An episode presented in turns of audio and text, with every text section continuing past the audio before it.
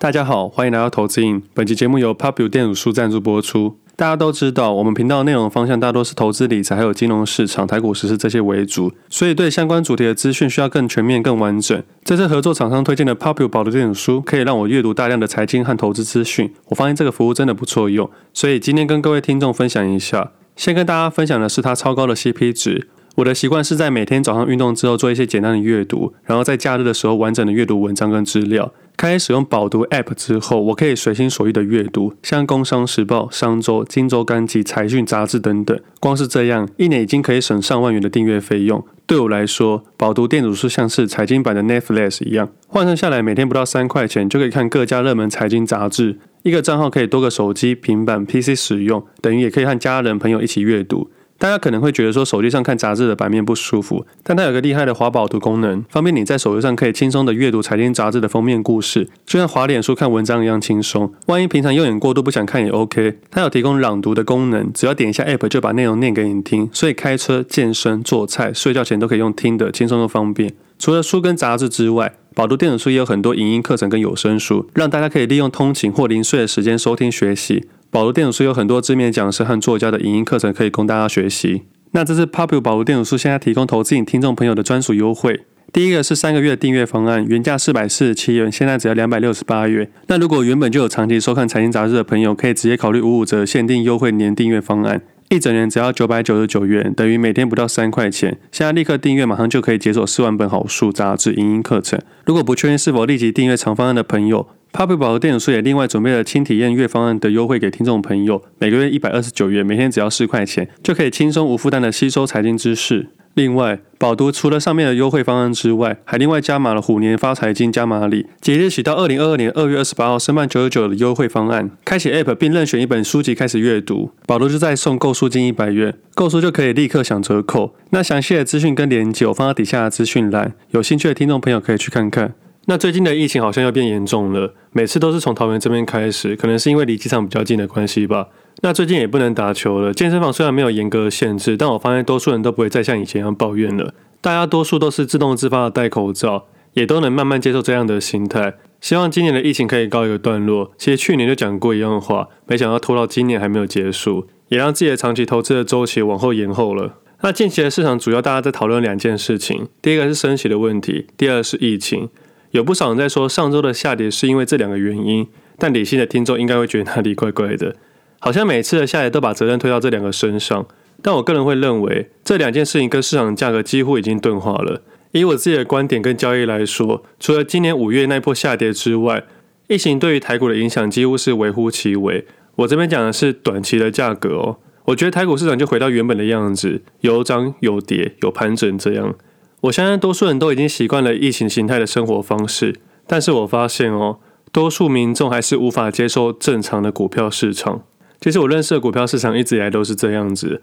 那我自己做 Podcast 做了一段时间，有时候会想要实验一些东西，比如说在上一集一月三号的节目标题下“一张不卖，提提怎来”，其实背后还是有一些含义的。当天是想跟各位分享几种停利的概念。当天台积电价格为六百三十一元。当天的自己也操作了台积电，因为盘中有下单，所以盘后才去录音。这应该算是这一年以来第一次操作台积电的短线交易吧。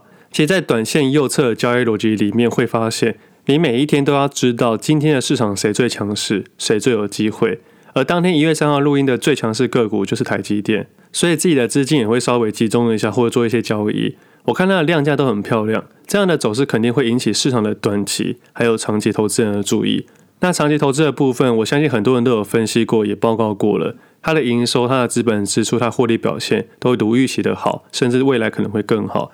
而它一直都是长期投资人特别喜欢的个股，它影响的东西实在太多了。有许多的大型个股里面都包含台积电。那我上礼拜单纯以短线交易的右侧逻辑来分享，在那天的情况下，不管是量价还是时机。都到了短期跟长期的共识点，所以在隔天也如预期的开高走高。在那天录音的时候是这样想的，我个人主观认为，明天开高走高之后，可以给新手投资人一些什么样的想法，所以在当天录了几种停利的方式给各位。因为在过往的节目都一直分享到，停损比较简单，你就直接退场就好；停利比较困难，因为停利会有很多的想法。毕竟人性是贪婪的，要如何克制这个贪婪比较难一点点。结果录音完的隔两天，最多上涨了六 percent 左右，价格最高来到六百六十九元，而且在那天的盘后，还有用涨停价七百二十一元买了二十二张。这二十二张是巨额交易，要超过一千五百万以上的金额才可以这么做。我相信啊，这笔交易绝对不是错单，它一定有其他的用途。但是什么样的用途，我们就不得而知了。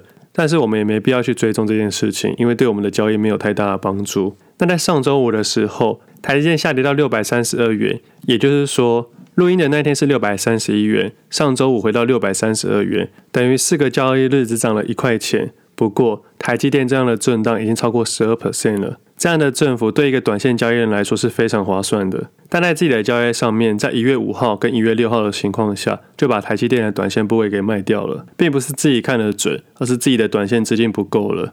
这也是我一直强调的，一定要在有限的资金里面做转换，不管是长期部位还是短线交易都是。那天主要是因为我发现了三七一四的富采，其实在去年初跟去年中都有特别关注这家公司，它是友达集团的，其中关注的细节跟原因都有写在 Prospect 里面，但是当时的看法是偏中长期的概念。不过自己在一月三号的时候就发现有大单进去了，一月十号持续买进，这两天我都有跟着试单，直到一月五号的盘中才真正建立自己的部位。其实当时一月五号的选择有非常多，还记得一月四号当天晚上的时候，工业电脑大厂六十一四的华汉举办临时股东会，当时公报要私募普通股，合作的对象为美国网络巨头 Google，这次的私募张数为四千八百八十张普通股，以两百二十六点九二元取得华汉四点六 percent 的股权，总共买了十一点零七元的新台币，成为第三大法人股东。以前一天的价格两百五十一元来看，是以折价九点六 percent 的方式私募。其实自己对于这个新闻的解读，不管是价格还是买的金额，都没有太明确的好消息。第一个是价格，价格用折价的方式去购买，也就是说，连 Google 自己都没有用更好的价格去购买这间公司了。那折价的消息就不会是好消息了。如果你很喜欢某件东西，你应该用市场更高的价格去购买，而不是用折价的方式。当然，私募后面谈的条件我们可能不知道，但是以公开的条件来看，这不一定是个好消息。再来，十一亿并不是什么大数目。但是当天的新闻头条竟然冠上了元宇宙的题材，让多数人去注意它。但实际上，一月三号、一月四号，六四一四华上的价格跟量能早已透露出一些踪迹了。市场真的没有这么刚好的，每次好消息公布，价格跟量能都先上涨了。我这边强调一下，我并不是看坏这件事情，而是这个事情已经有人先知道了。但是因为这个消息，我反而注意到鸿海集团了。我个人是从十二月份开始就注意到全职股了，从联发科开始观察，接着台积电，而台积电在上礼拜开始发动了。这时候反而纳闷，为什么鸿海集团都没有任何的动作？直到这则新闻出来后，我才开始注意了鸿海集团。因为除了当天这个消息以外，在前两天，一月三号、一月四号的时候，市场其实是个垃圾盘。垃圾盘的意思就是只涨台积电。但是在市场里面有三只个股特别的强劲，一个是三六八二亚太电，一个是六四一四的华汉，最后一个是二三九二的正威。前两只是鸿海集团的，那正威是鸿海郭台铭的弟弟郭台强的公司。我个人是相信啊，亲情会比集团更有效益。所以其实一开始在一月五号的时候，我是先注意到鸿海集团的个股，但是并没有把注意力放到六四一四华汉身上，因为这个消息已经走漏了。因为开盘的价格会反映昨日的消息，已知的消息早已失去它的获利空间，而会出现怎样的手势，心中大概会有个方向，接着就看市场的价格如何变化，再去做出什么样的决定。但这个时候，我会把注意力放到鸿海集团上面，而今天的航海集团几乎在同一时间动了一下，尤其是二三一七的红海拉的速度非常的快，但是这种的买法并不是要买量，而是要做价。在下单那个瞬间，滑价的速度非常的快，并不是买的部位非常的多，所以这样的走势我会偏中性看待。所以在自己的心中，并没有把它当做非常强势的个股。所以当时对红海集团的个股只有注意，但没有特别的动作。所以我就把我自己的注意力放在前两天试单的三七一四的富彩。会注意到富彩，除了去年写两篇文章去注意到它变成左侧交易的个股以外，在右侧的情况下，前两天试了单，一月五号当天。发现盘中的买盘越来越强势，再连同前两天的买法，我觉得这是个有经验的大资金的操作，所以考量了一下，我放弃鸿海集团的交易，也放弃台积电的部位，把我的部位跟目光转移到富彩身上。其实当天为了做富采，我在尾盘的时候还卖了一点世纪钢，所以当天大家在讨论红海还有台积电的事情，我自己的专注都在富彩身上。而除了富彩以外，同时也注意到台表科，因为这两只类股的联动性非常的高，而且都刚好要创历史新高。我个人是对历史新高的个股特别喜欢，因为以自己的经验来说，创新高的股票比较容易上涨。在这边并不是要报股票，也不是说肯定会创新高。我的意思是，创新高的个股上涨的几率的期望值比较高。我们用另外一角度去想，这时候创新高的个股代表所有人都赚钱了。在所有人赚钱的情况下，自然就没有恐慌的状况，而且大家会有买不到的遗憾，而买不到遗憾容易让市场价格推升的速度比较快，而又快又急的走势也是短线投资人期望发生的事情。在左侧跟右侧的情况下，自然下的部位比平常大很多。其实，在当天找到了四只个股，除了三七一四的富采，还有六二七八的台表壳，另外其实还有两只。一直是二三五三的宏基，另外是三七一一的日月光。但是是以自己的交易风格来说，我会选择创历史新高的六二七八的台表科跟三七一四的富采。这样的选股概念在书中里面有提到，在八字里面的图里面有讨论到。我不知道大家书看完了没有？但这礼拜六有新书分享会的活动。那如果没看完的话，就可能比较不知道我在讲什么。反正这样的交易模式是每个交易风格的不同。我个人习惯追的是创新高的个股。当然，它创新高的几率大，风险也大，震荡也大，这是我习惯的模式。这几天市场价格向下跌，我依照过往分享过的经验来操作，专心自己的个股，因为专注才敢下大注，所以也没有特别被疫情或联准会的动向给影响到。因为这个市场总是有派对的。身为一个全职投资人，如果动不动被这些市场的杂讯给骗走，那就不应该成为一个全职投资人。那在一月五号建立完部位之后，在一月六号，另外一只个股也从左侧跑到右侧，这是个股三三二四的双红，所以自己也用右侧的概念逻辑去操作这个个股。记得上周我一月七号的时候，我注意到九九五八的世纪钢以及九九三三的中鼎。所以上周的交易一连串下来是比较顺利的，从台积电、富彩、台表科、双红、世纪钢等等这样的操作，全都是属于右侧交易的逻辑。而这边只是想说，市场总是有派对的，但总是有新鲜人去参与别人不要的派对。像现在应该很少人在讨论海运股，但是被套住的投资人都还在纠结海运股。而在十月份操作的宏达电跟航空双雄，自己现在也都没在讨论的。因为目前第一波的派对已经结束了，要拉到第二波派对，可能还要看市场价格的共识。与其在那边进进出出，不如去找寻新的派对。现在投资人纠结的派对，都可能是未来错过新的派对的原因。在这部分我很有经验，因为我以前常常犯错。而左侧跑到右侧的逻辑，并不是说讨论过就一定会上涨，而是它刚好落入了打击区。在上周我 Pressway 的文章里面有跟大家讨论到，只要自己的自选股里面落入自己的打击区之后，就应该勇敢的去交易，因为这个机会可能等了好几个月才会发生一次。以过往的经验来说，每一个月通常都会找到一只这样子的类股，有研究会下得特别的重，没研究只会下得少少的。就拿这一周一连串的交易来说，台表科的部位比较少，其他的部位比较多。但是这个部分听众可以注意到，这样的交易其实是串在一起的。并不是今天涨了什么就说什么，而是利用有限的资金在市场里面做操作，跟着市场走。以这样的交易逻辑会发现，有时候这个市场的涨跌根本不关自己的事情。这样的分享并不是要说市场下跌自己的个股上涨，而是要说专心自己的交易。有很多时候加权指数上涨，但是自己的个股没什么动作，我就可能会拨一些比较少的部位去敲一些自己没有研究的个股，参与这个市场正在上涨的行情。但是这样的参与获利是有限的。但是在自己自选股名单从左侧跑到右侧的个股，在短线上就会下到八位数以上。其实不管做投资还是投机，你先想好你自己要左侧还是右侧，再理清你的周期，然后接下来开始观察这个市场，接着选择你的个股，考量优劣跟熟悉度。选择好个股之后，再开始尝试适当的部位，再找切入的时机。等以上都做完之后，再看市场的价格是否如自己的预期。如果不如预期的话，就停损换股。那假设如预期的话，就快速建立自己的基本部位。等到脱离到一定程度之后，再开始找退场点，以及重复刚刚上面的动作。想好左右侧，理清周期，观察市场，选择个股，试单找点，观察符合预期或不如预期，停损停利，这样的无限循环。其实做久了，你会发现这做差不多的事情。做久，你真的会觉得有点无聊。但其实你要发现，正常的投资人一次只能专心几只个股而已。我自己用的荧幕其实不多，而我的贵人的电脑荧幕只有一个，但是它的部位是我的几十倍。在他身上我学到很多东西，尤其是专注才敢下大注，专心处理好自己的部位。我每次跟他学习的时候，都在学习他如何面对亏损，而不是看他怎么赚钱。就好比现在三七一四富采，我已经拉出了成本区了。我现在在做退场的动作，但是要如何退、退多少、什么时候退，这是我自己的事情。因为每个人交易都不一样。在今天的节目里面分享到几只类股，并不是要跟大家分享股票，而是要分享交易的逻辑。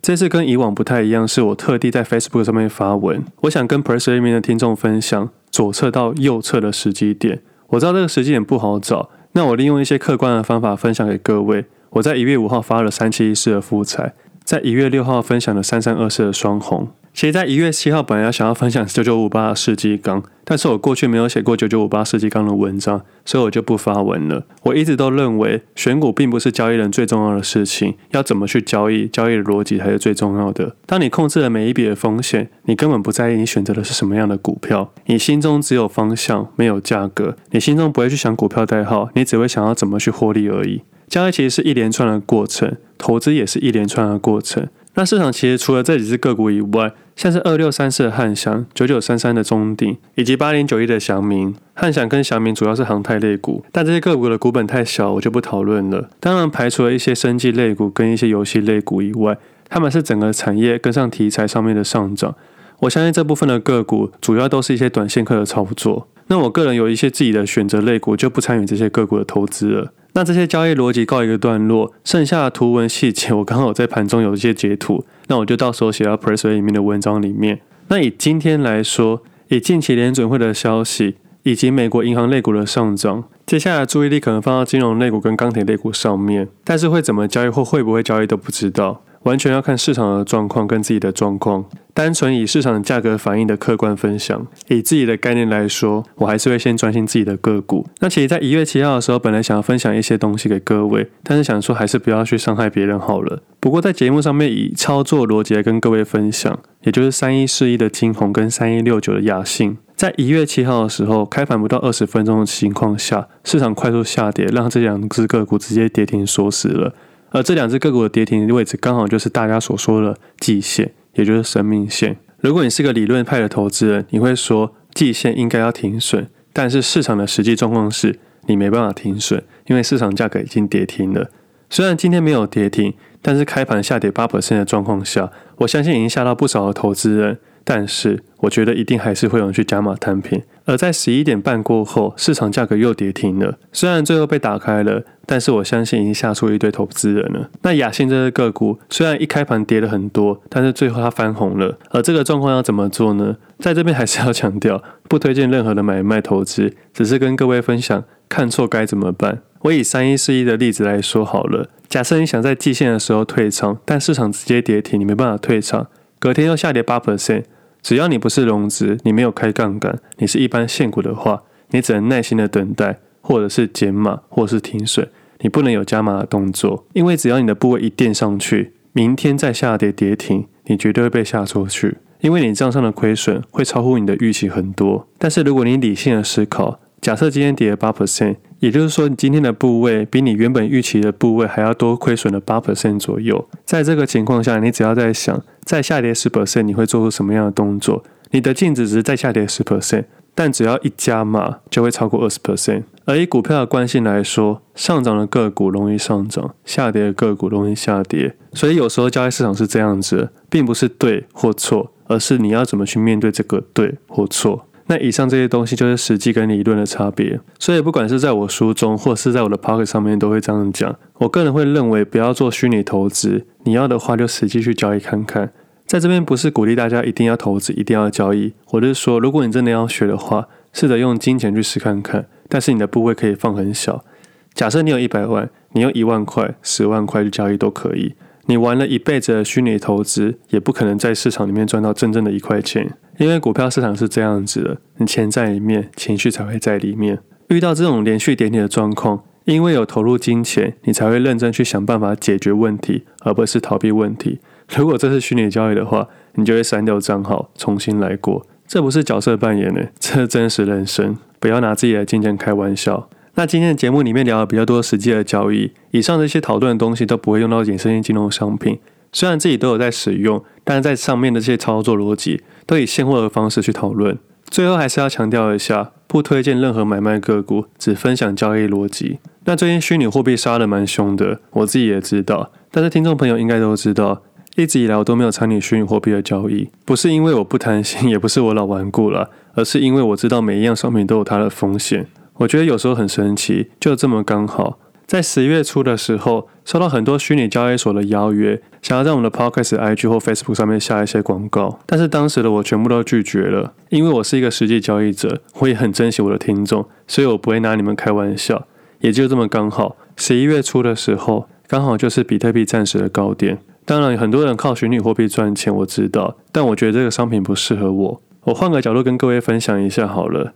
在六七年前的时候，我朋友找我投资虚拟货币，当时我就问自己：如果我有一百亿，我敢在哪里交易？一百亿这个数字可能真的太大了。那我假设，假设你有一亿的话，你敢买虚拟货币还是股票交易？我相信大家心中都有个答案。多数人可能会认为很好赚，想要参与，但其实每一样商品都有它的难易度，都要做好资金控管，都需要判断行情，没有什么无脑投资交易的。如果你想要参与虚拟货币，你肯定也要很认真交易。我自己做交易是为了获利，而不是玩玩而已。我比较愚笨，我只想要把我所有的精力放到台股交易，剩下的其他时间想要好好的过生活。大概市场上百分之八十以上的投资人都不会有微纳量的问题，所以可以尽情的交易。最后，这批节目会比较难一点，也比较实际一点，可能有些听众直接在发呆，但偶尔分享比较难的东西也是不错的。不然每次都分享投资理财的概念，好像也是蛮无聊的。总归一句。理财可以让你结缘，但绝对不会帮你开流。你不会月薪五万做理财而成为亿万富翁。我们用理性的概念去想，你每个月月薪假设五万块，一年六十万，十年六百万，二十年一千两百万。这二十年来不吃不喝，不能出国，不能生病，这一千两百万刚好可以买青浦一个实际空间二十平左右的房子。这样的效益是你理财过后的效益，但是开源就可能会有想象空间。但是这个想象空间自然要冒了一些风险，而要冒什么样的风险，你必须自己决定，没有人可以帮你做选择。理财只是防守，投资才是进攻。一场球赛不能总是防守，你偶尔要参与一下进攻。那这礼拜有一些活动，但是我保证我不会唱歌，不要叫我唱歌。上次听到小潘宝拉的节目，还问我会不会唱饶舌，我每次在想说，难道我真的有唱歌的天分吗？还是你们在跟我开玩笑？我不想要凌乱大家的耳朵，我还是好好交易就好。今天节目先到这里，我们下次见，拜拜。